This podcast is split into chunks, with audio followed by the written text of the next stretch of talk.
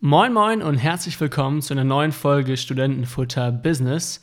Ich bin Till und mir gegenüber sitzt heute Henning Vöpel, CEO des Hamburger Weltwirtschaftsinstituts und Mitgründer des Hammer Brooklyn Digital Campus. Wir reden darüber, was genau der Hammer Brooklyn Digital Campus ist und was euch dort ab Mitte dieses Jahres erwarten wird. Und wir reden über die großen Plattformen aus Amerika und was deutsche Unternehmen davon lernen können und vor allem dem entgegensetzen müssen. Das war das Intro und jetzt viel Spaß mit der Folge.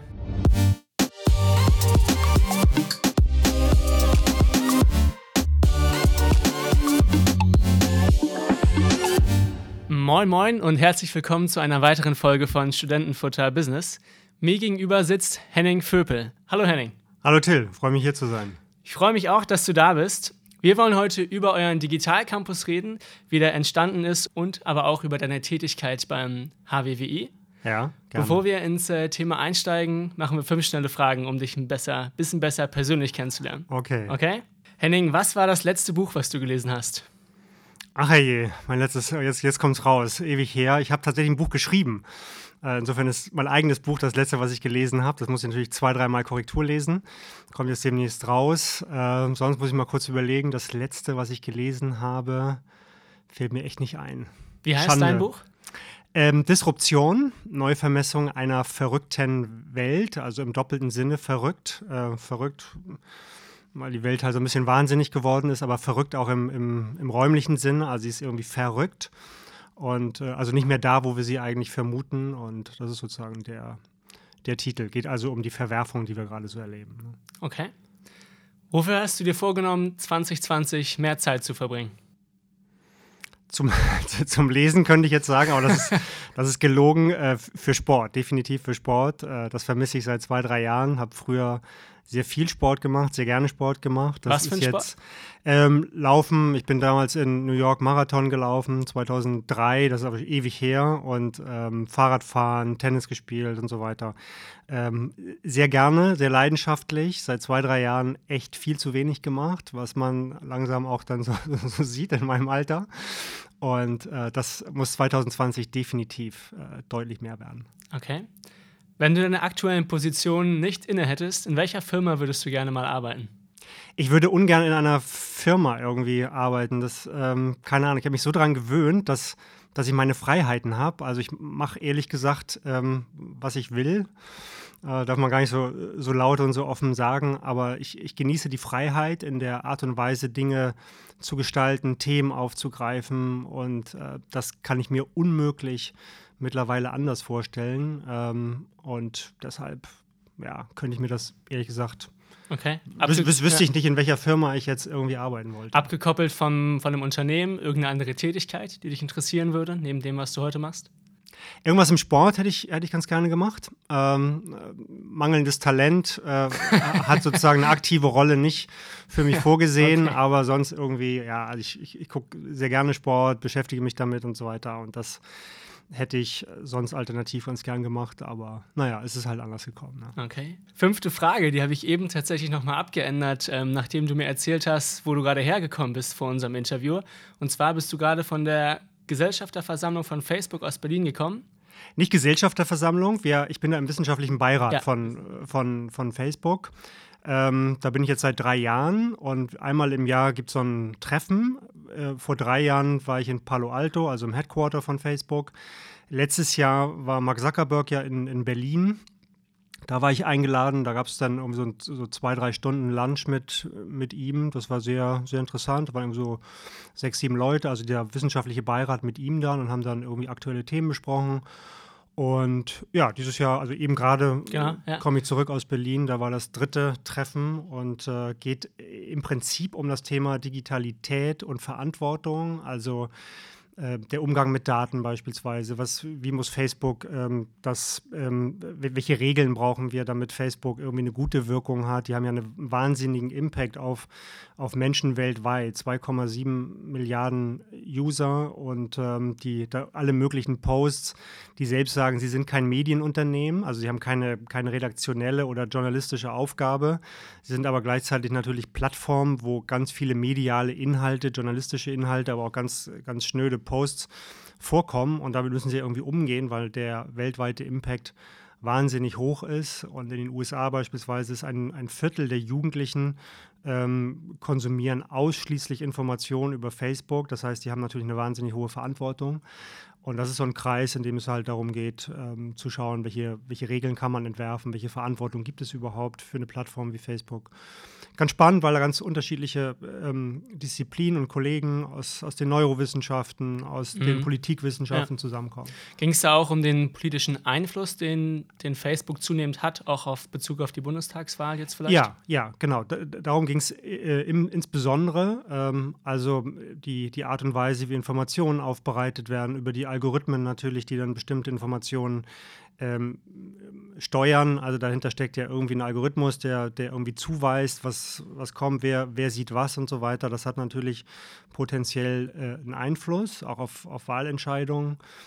Jeder kennt noch das Thema äh, Cambridge Analytica mhm. mit dem Microtargeting, also ja. bewusst da reinzugehen, wo, wo man womöglich dann auch Wähler nochmal noch mal drehen kann, indem man bestimmte Informationen gezielt dann zur Verfügung stellt. Das sind natürlich ähm, wahnsinnig wichtige Entscheidungen ne? und, und, und Regeln, die wir als Gesellschaft an solchen Plattformen auch geben müssen. Gibt es da einen konkreten Output, den du uns jetzt ähm, schon sagen kannst nach dem Treffen ähm, heute? Oder wie kann man sich Chatham, das vorstellen? Äh, es, es gelten, wie, wie geht so ein Treffen aus? Äh, es, ja. es, gelten Chatham Rules, also ähm, alles, was dort gesagt wird, bleibt äh, im Raum. Okay.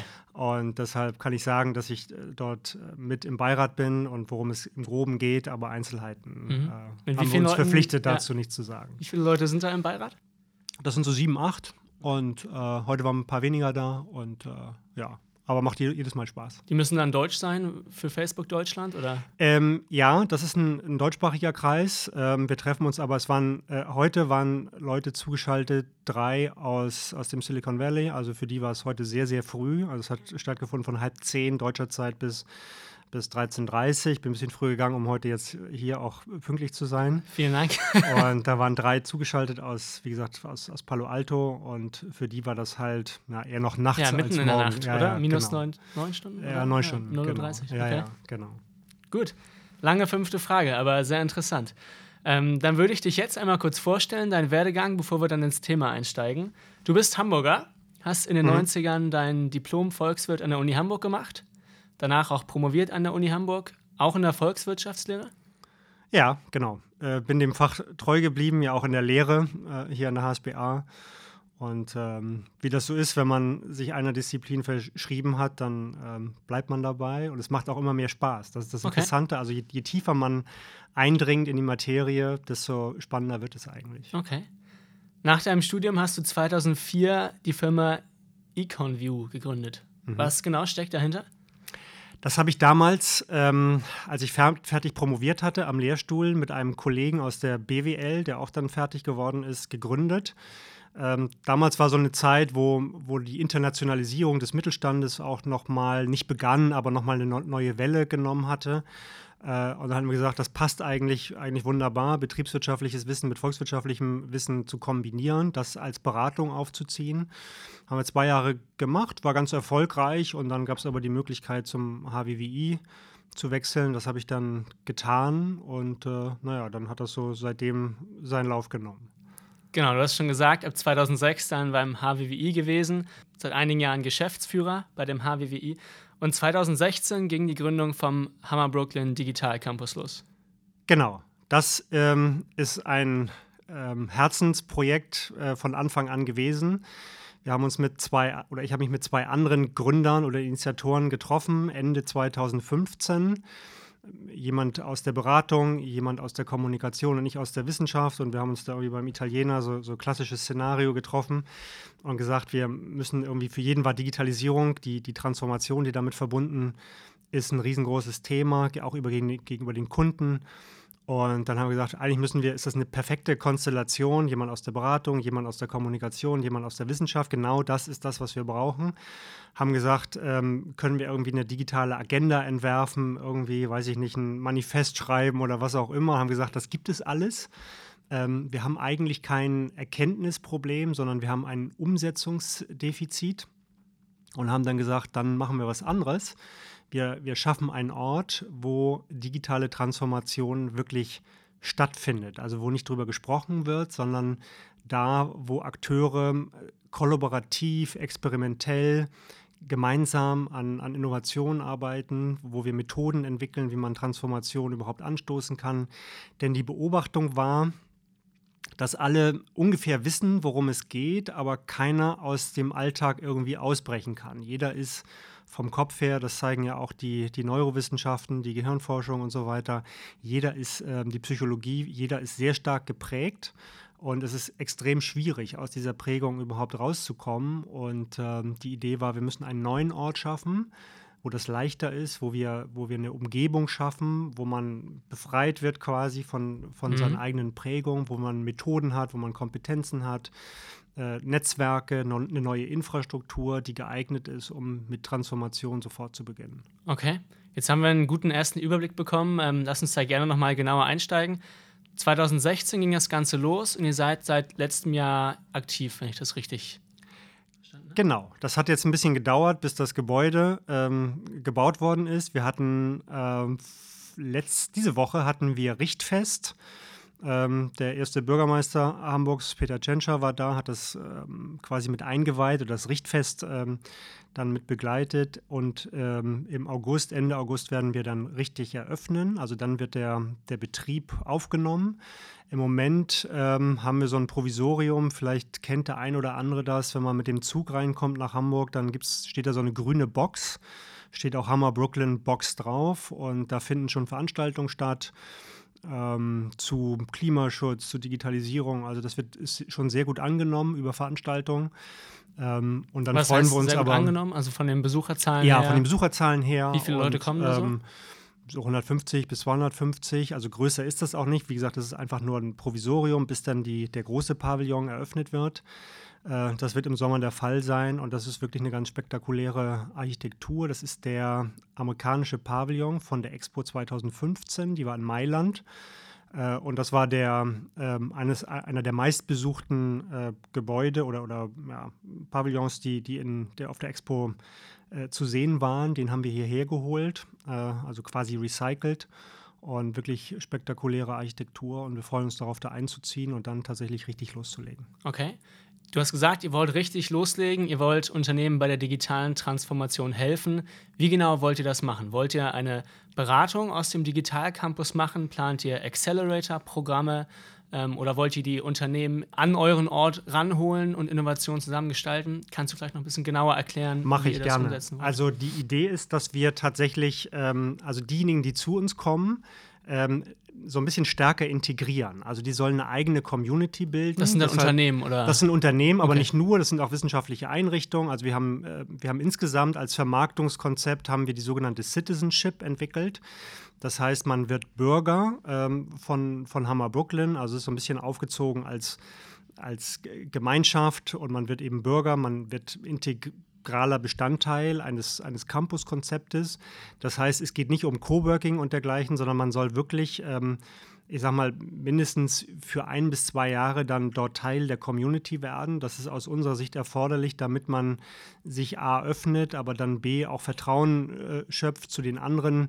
Äh, Citizens und dann eben kollaborativ. Das erfordert eben auch ein gewisses Maß an Vertrauen, an Vertrautheit dort zu entwickeln, dann gemeinsam ähm, begleitet zu werden. Also wir werden ein Team einstellen und aufbauen, das Beratungsleistung, wissenschaftliche Begleitforschung bereitstellt, Methoden, agile Methoden bereitstellt, sodass jeder, der dort ist, alles in Anspruch nehmen kann, was nötig ist, um individuell und individualisiert dann mit digitaler Transformation zu starten. Und ähm, wir werden weder reines Coworking machen, noch Accelerator- oder, oder Accelerator-Programme äh, durchführen, sondern die Idee ist, branchenübergreifende Vernetzung und Kollaboration zu erzeugen ähm, weil wir gerade erleben, dass die Silos aufbrechen. Also diese vertikalen Strukturen ja. sind eben ähm, nicht mehr die Art und Weise, wie wir in Zukunft Wertschöpfung und Wirtschaft organisieren werden.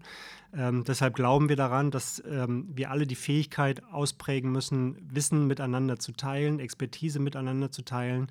Und das geht nur in einer offenen, äh, neutralen Umgebung. Und genau diesen Ort wollen wir eben schaffen. Okay. Und die Citizenship, die erkaufe ich mir dann?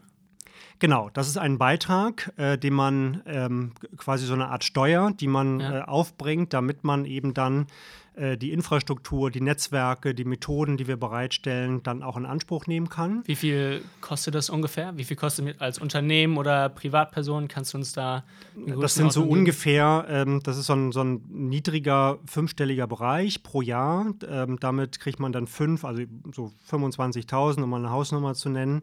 Ähm, das ist für fünf äh, Personen dann oder zehn, da muss ich jetzt muss ich mal nachschauen, zehn, glaube ich, für zehn Personen ist das dann quasi freigeschaltet. Die mhm. dürfen da rein ähm, und dürfen alles in Anspruch nehmen. Und, ähm, Unbegrenzte Beratungsleistung. Unbegrenzt, also okay. alle die, die Transformation Guides, die dann vor Ort sind, die kann man in Anspruch nehmen, äh, Veranstaltungen durchzuführen, ähm, aber auch das Event Management, also wenn man eine eigene Veranstaltung durchführen möchte, dann kann man die in Anspruch nehmen, kriegt die Räumlichkeiten, die Technik, ähm, alles Mögliche gestellt, was eben erforderlich ist und dafür zahlt man so einen Pauschalbetrag. Okay. Ähm, und die Idee ist, dass man einmal einen Pauschalbetrag äh, zahlt und dann eben Teil der Community ist äh, und alles im Grunde in Anspruch nimmt. Ich kann es mir bei den Unternehmen schon, ehrlich gesagt, besser vorstellen als bei den Institutionen, die dann ja, also Unternehmen kommen zu euch und entwickeln vielleicht unter anderem digitale Produkte ihres Geschäftsmodells. Was können andere Interessengruppen bei euch finden? Also wir haben insgesamt drei verschiedene Citizenships ähm, angeboten oder bieten wir an. Einmal für Unternehmen, das nennt sich dann Corporate Citizenship, ähm, für wissenschaftliche Einrichtungen, das heißt dann Cit äh, Science Citizenship und für Experten, für Einzelpersonen, die die Lust haben, dort ihre Expertise mit einzubringen, die heißen dann Experts mhm. äh, oder Expert Citizenships. Und ähm, das sind im Grunde die drei Zielgruppen, die wir zueinander bringen wollen. Und was vielleicht ganz interessant ist, dass der Betrieb des Campus organisiert wird ähm, über eine Stiftung.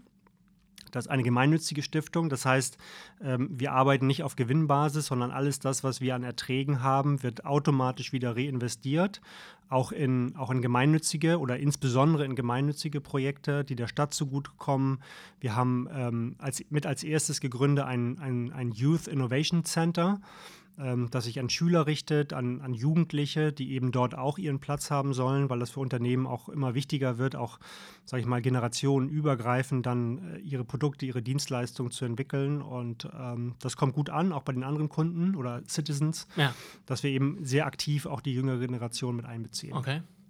Um, um nochmal dabei zu bleiben, für die Unternehmen wollt ihr die digitale Transformation meistern. Inwiefern muss eine wissenschaftliche Einrichtung oder ein Expert sich digital transformieren. Der wäre jetzt in meinem Verständnis eher Dienstleister gerade für das Unternehmen. Ja, absolut. Und muss ähm, aber trotzdem dafür bezahlen, ähm, äh, Ja, also weil man selbst natürlich auch eine Transformationsleistung ähm, erbringen muss. Das sehe ich gerade an meinem Institut. Wir sind auch gezwungen, nicht mehr in alten Schablonen zu denken, in alten Modellen oder in Disziplinen, sondern wir, auch wir brauchen interdisziplinäre Vernetzung mit, mit anderen Wissenschaftlern. Mhm. Ähm, das ist extrem wichtig, damit wir in einer Welt oder in einer Zeit, in der die, ich sag mal, die, die Grundlagen von Gesellschaft und, und Zusammenleben neu gelegt werden, dass wir ähm, eine, eine Vielfalt an Perspektiven entwickeln, also nicht mehr aus, aus einer gewissen Silo-Perspektive Gesellschaft entwickeln, sondern dass wir alle Expertisen zusammenbringen. Ähm, das, da sind die Unternehmen genauso gefordert wie, wie die Wissenschaft. Und die gehen damit rein. Und wissenschaftliche Begleitforschung ist aus meiner Sicht extrem wichtig, weil wir heute eine viel stärkere Vernetzung von Wirtschaft und Wissenschaft erleben als früher. Ähm, Unternehmen, Wirtschaft insgesamt ist eigentlich gezwungen, sich viel enger mit, mit dem, was aus der Wissenschaft, aus der Technologie heraus äh, möglich wird, zu beschäftigen, weil das ähm, extrem wichtig ist für die Geschwindigkeit, über die alle reden, die Exponentialität der Veränderung. Ähm, das geht nicht, ohne wirklich auch sehr eng sich mit der Wissenschaft zu verbünden. Ähm, gibt ja so ein, so ein neues Wort, Bang. Das ist so ein Akronym, das besteht aus ähm, Wie? Bang? Bang, also B-A-N-G. Okay. Steht für das? Biotechnologie, Artificial Intelligence, ähm, Nanotechnologie und Genetik. Okay. Und wenn man die mal zusammenpackt, also Biotechnologie, Genetik, ähm, Daten, äh, auch nachzulesen bei, bei Harari, kennt vielleicht der ein oder andere die ähm, die populärwissenschaftlichen Bücher von okay. dem, ja. genau, mhm. genau, Homo sapiens und so weiter, ähm, was da möglich ist. So, und welche ethischen Entscheidungen wir als Gesellschaft zu treffen haben, aber auch welche Möglichkeiten sich natürlich für Unternehmen ähm, heute ergeben in einer wahnsinnigen Geschwindigkeit. Ähm, das heißt, ähm, es geht nur, äh, indem man sich viel enger und stärker mit, mit Wissenschaft verbündet. Okay. Das heißt, ihr seht euch aber, wie gesagt, eher in einer, als eine Art Plattform und ähm, ihr wollt nicht aktiv Startups gründen oder unterstützen. Es geht eher um die, sag ich mal, es geht eher um, um die, den Lehrauftrag. Um ähm, nee, also es, es, geht schon um die, um die Transformation der Unternehmen im Kern. Ähm, es ist kein Angebot, was sich primär an Startups richtet. Ähm, aber auch Startups? Auch Startups, aber die, die werden meistens den Beitrag bezahlen? Ähm, die werden meistens subventioniert oder gesponsert von den Unternehmen, von den ja. größeren Konzernen oder vom Mittelstand. Da gibt es verschiedene Modelle, auch Stipendien, die wir entwickelt haben, damit Startups eben dort auch äh, ihre Heimat finden können. Aber das primäre Angebot richtet sich tatsächlich an, an Corporates, an etablierte Unternehmen, an, an Mittelstand, den wir in Hamburg natürlich zuhauf haben. Und ähm, weil weil das extrem wichtig ist. Also wenn wir nur die Disruption zulassen und sagen, ähm, das wieder aufzubauen ist nur eine Sache von Startups, dann werden wir als Volkswirtschaft ähm, vermutlich relativ schlecht abschneiden. Also wir müssen unbedingt diejenigen Unternehmen, die etablierten, die ja auch nach wie vor im Vertrieb äh, an Erfahrung eine ganze Menge auf ihrer, auf ihrer Seite haben, die müssen wir mit in diese Transformation ganz aktiv einbinden. Das ist wichtig, also nicht nur auf die Startups vertrauen, ähm, da gibt es aber natürlich Denkblockaden, die wollen wir ja gerade durch ein solches Angebot auflösen. Ähm, deshalb ja, Startups sind wichtig, die finden aber irgendwie ihren Platz, sondern es geht darum, wirklich eine, einen gemeinsamen Ort zu schaffen, wo eben insbesondere die Etablierten die Möglichkeit bekommen, ähm, nochmal grundlegend über ihre ja. Geschäftsmodelle nachzudenken. Auf welche Industrie fokussiert ihr euch am meisten bei den Kunden? Wollt ihr irgendein Vertical besonders ansprechen? Jetzt in Hamburg vielleicht Supply Chain Unternehmen oder ist es komplett Eigentlich offen? nicht, eigentlich nicht. Ähm, also es ergeben sich natürlicherweise dann am Anfang irgendwie so, so bestimmte Cluster-Effekte, das schon, aber wir wollen eigentlich branchenübergreifend, das ist der Fokus weil wir in der vertikalen Dimension eigentlich genügend ähm, Incubators haben, Accelerators und so weiter. Wir haben eigene Hubs im Bereich der Logistik, der äh, im Gesundheitsbereich und so weiter. Die sind relativ gut organisiert. Was fehlt, ist so ein Cross-Cluster-Ansatz und mhm. ganz viele ganz viele Geschäftsmodelle sind cross-functional und, und dafür gibt es eben keine, ähm, keine Infrastruktur, keine Community oder wenig jedenfalls. Und genau die wollen wir schaffen. Es hat sich aber gleichwohl eine Art Schwerpunkt herausgebildet. Das ist der Bereich Mobilität.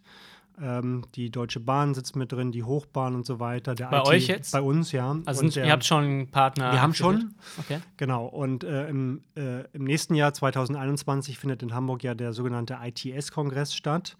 Der weltgrößte ähm, Kongress für Verkehrssysteme, für moderne mhm. Mobilität. ITS steht für intelligente Transportsysteme. Und ähm, das ist so ein, ja, so ein, so ein Bereich, der jetzt irgendwie extrem viel Fahrt aufgenommen hat und auch für uns ein Schwerpunkt geworden ist. Sicherlich der Bereich Life Science, der, der wahnsinnig spannend ist, auch der Bereich Energie und, und Klimatechnologie. Das sind so drei Bereiche, die erkennbar so die ersten, äh, die ersten Schwerpunkte bei uns bilden werden. Okay, und ihr wollt euch aber auch nicht nur auf Hamburger Unternehmen fokussieren, sondern quasi nationale Plattformen. Eigentlich international. Interna ähm, international. Okay. International, wenn es geht. Also wir müssen mhm. ähm, den, den Anspruch hochhalten. Ähm, wir, wir haben nicht vor, nur für Hamburg da zu sein weil das aus meiner Sicht nicht, nicht reicht. Also wenn wir jetzt nur die Hamburger Netzwerke nochmal anders drehen und zusammenbringen, dann wird es nicht den, nicht den Effekt haben, sondern ein Standort muss sich öffnen, muss sich internationalisieren, inspirieren lassen durch, äh, durch andere hm, Hubs, äh, nicht nur Silicon Valley, sondern natürlich auch in, in Tel Aviv, sage ich mal, Helsinki, Amsterdam, auch in Asien, Shenzhen und so weiter. Es gibt wahnsinnig spannende Regionen, die sehr dynamisch sind, die sehr innovativ sind und da müssen wir irgendwie mit uns andocken. Ja. Gibt es da schon Angebote, vielleicht Kooperationspartner, mit denen ihr auf internationaler Basis zusammenarbeiten wollt oder schon ja. tut? Ja, ja? Ähm, laufen Gespräche, ähm, sind noch Wo nicht genau? spruchreif. Oder also welche aus, Städte? Allen, aus allen Teilen der Welt. Die also, du genannt also hattest China, gerade. Asien und so. Ja, genau. Das sind so die, die Bereiche. Äh, da kann ich jetzt sozusagen die, die Verhandlungen noch nicht, noch nicht vorwegnehmen. Also da bitte ich noch ein bisschen um, ja, um Geduld, aber wir sind, wir sind dabei.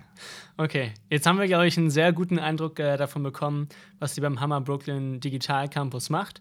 Äh, ab August geht es dann richtig los. Genau, wir freuen uns sehr. Ja, äh, da gibt es dann nach einer Zeit des Opening Wartens, oder? Genau, ja, ja. Ja, auch genau. für, für offen für alle oder? Ja, ja, ja, ja, ja. Da sind alle herzlich eingeladen, mal vorbeizuschauen.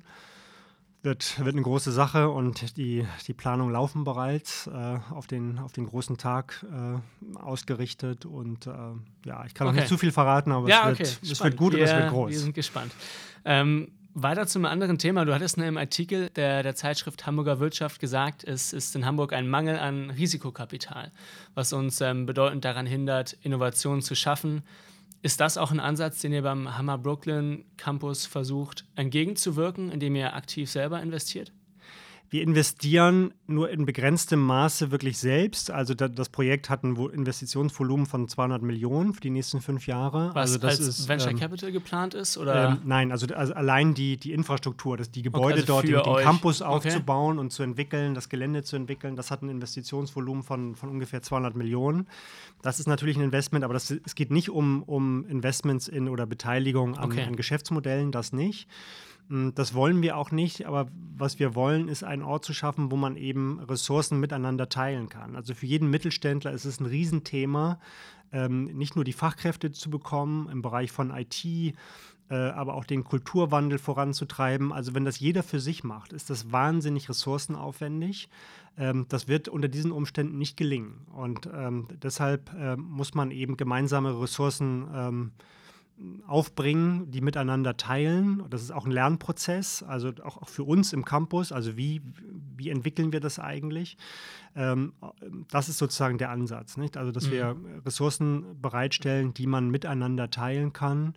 Und das ist aus meiner Sicht extrem notwendig für den Hamburger Standort, weil hier die Wirtschaft relativ kleinteilig organisiert ist, sehr mittelständisch. Das ist durchaus kein Nachteil, aber das ist natürlich ein engeres Korsett, in dem sich die Unternehmen bewegen. Und ja. ähm, okay, naja, also, ich meine, die, ja. die HSBA hat ja mit dem Square im Grunde auch, ein, auch einen ganz ähnlichen Ansatz, nämlich einen Ort zu erzeugen, wo man eben gemeinschaftlich an Transformation arbeiten kann. Okay. Du hattest in dem Artikel auch davon gesprochen, dass äh, gerade Hamburg ein sehr hohes Disruptionsrisiko hat. Wo genau siehst du dieses Risiko? Das sind im Wesentlichen die Plattformmodelle, die wir jetzt ähm, gerade beobachten, eigentlich in allen Bereichen. Das ist so die erste Disruption, die, äh, die alle, alle Branchen betrifft. Und äh, die wird besonders hart sein im Bereich ähm, der Logistik, der Spediteure und so weiter. Also das, was in Hamburg eigentlich ähm, Hamburg groß gemacht hat und seit, was seit vielen Jahrhunderten eigentlich hier, hier in Hamburg Wohlstand erzeugt hat. Also ich sag mal, das ähm, das einfache Prinzip, Margen zu machen, billig einkaufen, teuer verkaufen. Da, diese Marge wird aber durch Plattformmodelle extrem äh, reduziert. Die fällt eigentlich ersatzlos weg. Und das bedeutet im Umkehrschluss, dass ganz viele Geschäftsmodelle, die in Hamburg ähm, heute bis aktuell noch funktionieren, ähm, vielleicht in fünf Jahren nicht mehr funktionieren werden. Wir sehen das am Beispiel von, von Amazon. Das ist ein relativ strapaziertes Beispiel, aber ein gutes Beispiel dennoch. Ähm, Amazon kann heute mit einer, mit einer Zuverlässigkeit von 90 Prozent ähm, heute vorhersagen, was Menschen in drei Monaten bestellen werden. Also bevor wir eigentlich wissen, was wir wollen, werden die aufgrund der, der, des Gesetzes der großen Zahlen, also nicht für jeden Einzelnen, aber im statistischen Durchschnitt, wissen die sehr genau, was benötigt wird in drei Monaten. Und dieses Wissen äh, versetzt Amazon natürlich in die Lage, jetzt plötzlich ähm, Schiffe anzumieten, Container und so weiter, also mhm. die, den gesamten Logistikprozess zu organisieren. Ja. Und damit fällt eben diese Einzel einzelwirtschaftliche Aufgabe ähm, in der Logistik ähm, quasi weg. So, nicht? Mhm. Und ähm, das zeigt, dass mittlerweile die Wertschöpfung oder die, ich sag mal, die, die Marge wandert von klassischen Modellen ähm, hin zu den Plattformen. Und das bedeutet schlichtweg, dass hier regional weniger Wertschöpfung stattfindet. Und haben wir in Hamburg mit Freight Hub aber auch eine Plattform gerade für die Logistik? Das reicht aber nicht aus, um dem Risiko vorzubeugen? Also das ist richtig, dass man versucht, auch regionale Plattformen selbst zu entwickeln. Also je größer die Plattform ist, die man selbst entwickelt, desto geringer ist das Interesse von Amazon jetzt äh, sozusagen auch in Hamburg sozusagen vor die Haustür zu liefern. Ähm, das ist schon wichtig. Das ist auch eine richtige Antwort, dass man genau diese Geschäftsmodelle versucht selbst zu entwickeln. Ähm, jetzt könnte man sagen, kleinere Modelle werden doch immer von größeren dann irgendwann geschluckt. Das muss nicht notwendig so sein, sondern es gibt spezifische Assets, die dafür sorgen, dass man eben doch einen regionalen Vorteil hat. Äh, man kennt hier die Akteure, man kennt die Prozesse und so weiter.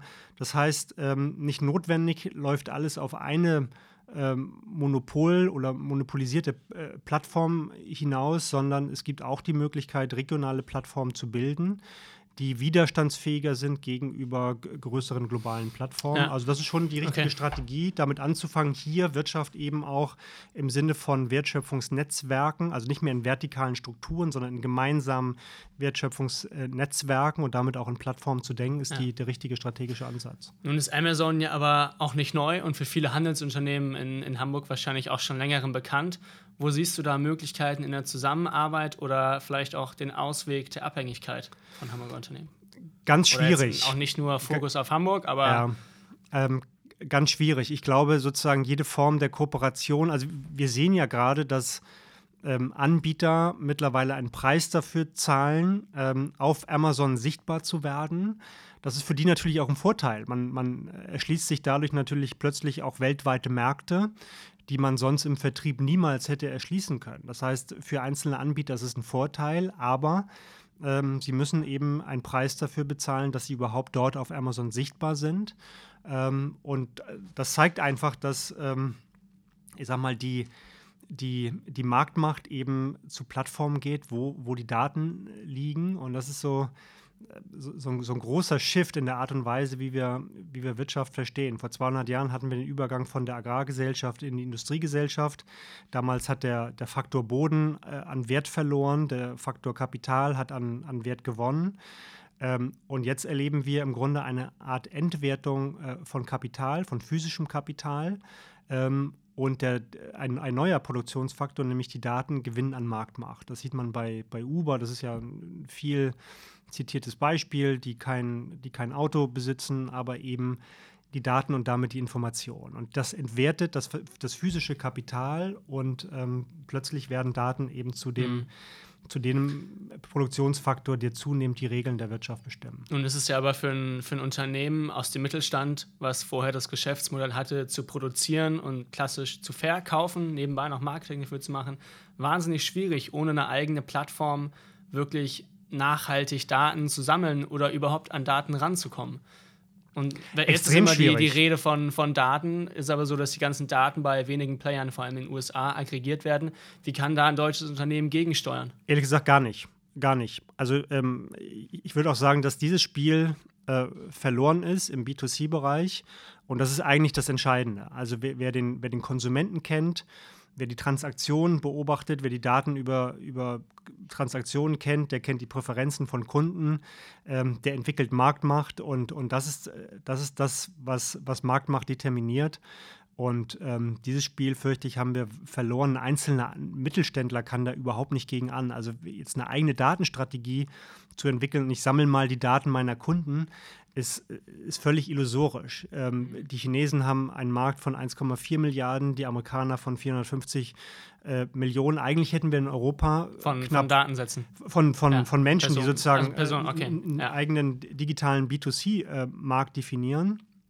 In Europa hätten wir eigentlich 500 Millionen Europäer die über den europäischen äh, Binnenmarkt ähm, eigentlich auch einen digitalen Binnenmarkt und damit die Skalierung von Geschäftsmodellen naheliegen würde. Aber wir sind bislang nicht in der Lage, gemeinsam digitalen Binnenmarkt zu erzeugen. Wir haben extrem fragmentierte digitale Märkte und es ist eigentlich aussichtslos. Datenschutz? Ähm, ich vermisse eine europäische Strategie. Also es, es, gibt keine Datenstrategie, es gibt auch keine Strategie, was künstliche Intelligenz, was, was Algorithmen und so weiter angeht. Aber ähm, gibt es die Strategie denn in Amerika? Oder ist es nicht da auch eigentlich nur aus privater Hand getrieben? Auch aus privater Hand, aber die haben natürlich den Vorteil, also der, der, der größte Investor in, in KI ist, äh, ist, ist Google und, und, äh, und Amazon und so weiter. Wahnsinnig hohe Investitionen in, in KI. Mhm. Ähm, für die lohnt sich das eben. Nicht? Also die haben die Daten und ähm, das sind im Grunde komplementäre Faktoren. Also wer Daten hat, äh, hat auch, hat, für den macht es eben auch Sinn, äh, KI zu entwickeln äh, und umgekehrt. Ähm, und solche, solche Plattformen haben wir eben nicht. Deshalb äh, fokussiert sich, ähm, ich sag mal, Investitionstätigkeit in künstliche Intelligenz in Europa sehr stark auf, auf öffentliche Investitionen, in Grundlagenforschung. Wir sind aber nicht in der Lage, aus der nach wie vor guten Grundlagenforschung im Bereich von künstlicher Intelligenz, also München ist da ganz gut, Karlsruhe, ähm, also es gibt da sehr gute Ansätze in der Aber Grundlagenforschung. es entstehen keine Geschäftsmodelle. Es entstehen keine ja. Geschäftsmodelle. Und, und das ist ein, äh, die, die, Transferleistung aus der Wissenschaft ähm, oder aus der Forschung in, in Wirtschaft hinein funktioniert nicht. Und ich glaube, es liegt auch daran, dass wir eben keine Skalierungsbedingungen im europäischen Markt geschaffen haben. Und äh, das ist auch schwierig. Wir haben wir haben viele Länder mit unterschiedlichen Kulturen, Sprachen und so weiter. Und da einen B2C-Markt äh, aufzubauen, ist extrem schwierig. Äh, ist am Ende aber, glaube ich, der Schlüssel. Das ist das, ähm, das größte Asset in der Digitalökonomie, was man haben kann, ähm, ist die Größe des Marktes. Und ähm, das, das haben wir bislang mhm. in Europa nicht entwickelt.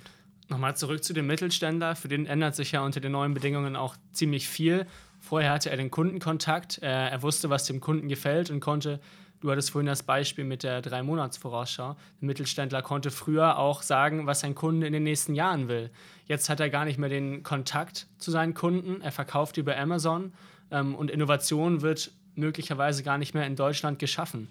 Würdest du das so ja, unterstützen? Weil genau die, die, die, Plattform, das ist ja ein äh, alter Satz, der aber ja natürlich richtig ist, die, die schieben sich im Grunde zwischen Anbieter und, und, und Konsument äh, oder Nachfrager und sorgen durch die Anreicherung von Daten eben im Grunde alles ist ja as a Service, nicht Mobility as a Service, also physische Produkte werden im Grunde extrem individualisierte Dienstleistungen.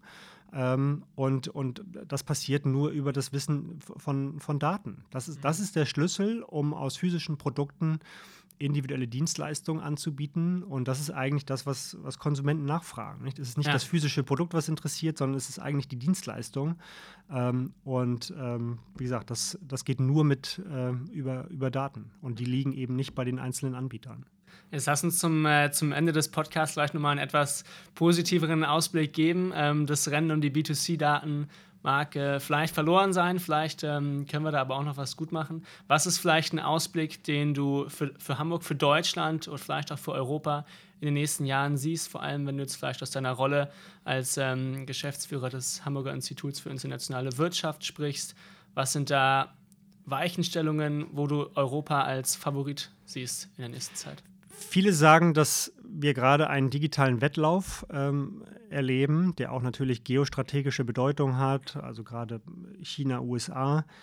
Ähm, ich bin mir nicht so sicher, dass dieser Wettlauf tatsächlich am Anfang entschieden wird, sondern äh, jeder, jeder Wettlauf wird eigentlich mit der, auf der Zielgeraden äh, entschieden. Und ich kann mir vorstellen, dass ich sag mal, die. Man muss aber die Basisarbeit äh, Absolut, ja klar. Also man, wenn man zu weit zurückfällt, dann, ähm, dann schafft man das nicht mehr. Aber ich glaube, dass Europa vielleicht am Anfang langsamer ist, aber die Chance hat, zum Ende raus schneller zu werden, wenn es nämlich darum geht, wertebasiert, ähm, ethisch verantwortlich ähm, Digitalisierung voranzutreiben. Denn es wird am Ende sich daran entscheiden, welche Akzeptanz äh, Digitalisierung bekommt. Wir sehen, dass Demokratie, darüber sprachen wir am Anfang, Demokratie unter Druck gerät. Ähm, wir haben heute ein, eine wahnsinnige Massen von Informationen. Ähm, wir sind heute aber so wenig in der Lage wie wahrscheinlich noch nie, ähm, uns äh, mit, mit, diesen Informationen verantwortungsbewusst umzugehen. Also wir wissen immer weniger, was wahr ist, obwohl wir so viel Information haben.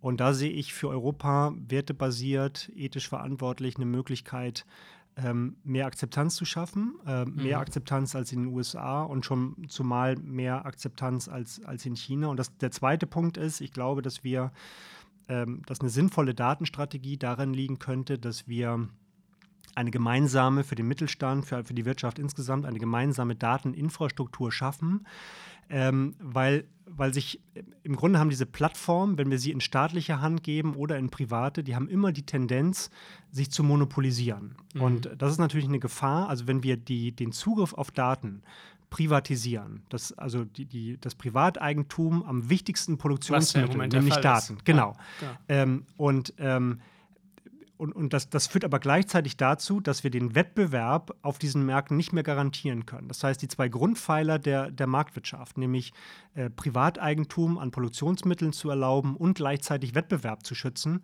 wird in der Digitalökonomie viel schwieriger. Das heißt, äh, da bestünde die Möglichkeit, eine, digital, eine, eine Ordnung für digitale Marktwirtschaft zu entwickeln, indem wir eine gemeinsame Dateninfrastruktur schaffen. Also Daten gehören keinem äh, privatwirtschaftlichen äh, Unternehmen mehr. Wem gehört auch? Gehört auch nicht dem, dem, dem Staat wie in China. Ja. Äh, gemeinsam. Das klingt, jetzt, ähm, das klingt jetzt etwas kompliziert und etwas, und etwas ungenau. Ja. Etwas ungenau, aber dass wir, Peter Altmaier hat ja hat das ja vorgeschlagen, ähm, dass wir eine gemeinsame Cloud entwickeln. Da liegen alle Daten, anonymisiert natürlich. Niemandem gehören die. Also wenn die Deutsche Bahn beispielsweise sagt, ich, ich weiß ganz viel über meine Kunden, dann darf die Deutsche Bahn nicht sagen, das sind aber meine Daten, sondern ähm, eigentlich könnte ein Startup sagen, gib, gib doch mal diese Daten. Ähm, ich habe eine viel bessere Idee. Ich habe eine, eine, Innovation, die ähm, die ich aber nur dann entwickeln kann, wenn ich auch diese Daten habe über die, über okay. die Konsumenten. Das heißt, jedes Unternehmen sollte auch, wenn es die, die Daten quasi durch die Transaktion beim eigenen Geschäftsmodell sammelt, in diese zentrale Instanz abgeben. Und damit genau. werden Daten gesammelt bei Unternehmen, aber nicht dort gelagert und so entstehen keine Monopole? Genau, genau. Okay. Und, und, und damit würden wir natürlich die Innovationsmöglichkeiten potenzieren. Also wenn ein Unternehmen sagt, das sind aber meine Daten, ähm, dann, dann sind die Innovationsmöglichkeiten natürlich beschränkt. Wenn wir sagen, äh, jeder hat die Möglichkeit, daran äh, Innovationen zu entwickeln, dann potenzieren wir eigentlich die Möglichkeit. Und das, können, das könnte eine Möglichkeit sein, a, das regulatorische, das ordnungspolitische Problem des Eigentums an Daten zu lösen und gleichzeitig auch das Innovationsproblem, was wir in Europa haben, dass wir zu langsam sind, dass wir zu wenig innovativ sind. Ähm, das könnte man gleich mitlösen und das, das wäre neben der, neben der besonderen Ethik, neben den Werten, die Europa sozusagen einbringen kann, ähm, wäre das, glaube ich, von der von Ordnungspolitik her gedank, äh, gedacht, ähm, wäre das der zweite Punkt, der am Ende Europa in eine gute Position gegenüber China und den USA bringen könnte. Ist das realistisch, gerade im Blick aufs, äh, aufs globale Umfeld? Es wäre dann nur eine, eine, europäische Lösung. Wie, wie wäre das umsetzbar?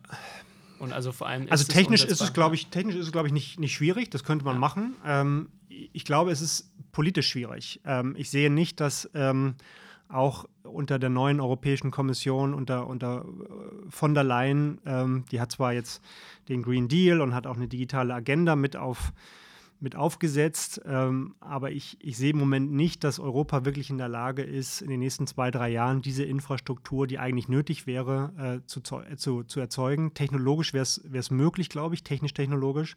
Politisch, glaube ich, ist die Umsetzungswahrscheinlichkeit ähm, Stand heute relativ gering. Okay. Also wir sind gespannt, ob äh, aus der Lösung vielleicht demnächst noch irgendwas wird. Wir sind auch gespannt auf euren Launch Mitte August vom Hammer Brooklyn Digital Campus. Vielen Dank für deine Zeit heute, Henning. Es war ein sehr, sehr interessantes Gespräch. Gerne, war gerne hier. Vielen Dank. Danke dir. Das war das heutige Interview mit Henning. Wir hoffen, es hat euch gefallen. Lasst uns gerne Kommentare oder Feedback auf Social Media da. Und dann könnt ihr uns wieder am nächsten Montag hören mit einer neuen Folge Off Campus. Und zwar hat Leo mit den Jungs und Mädels von Cheftreff gesprochen.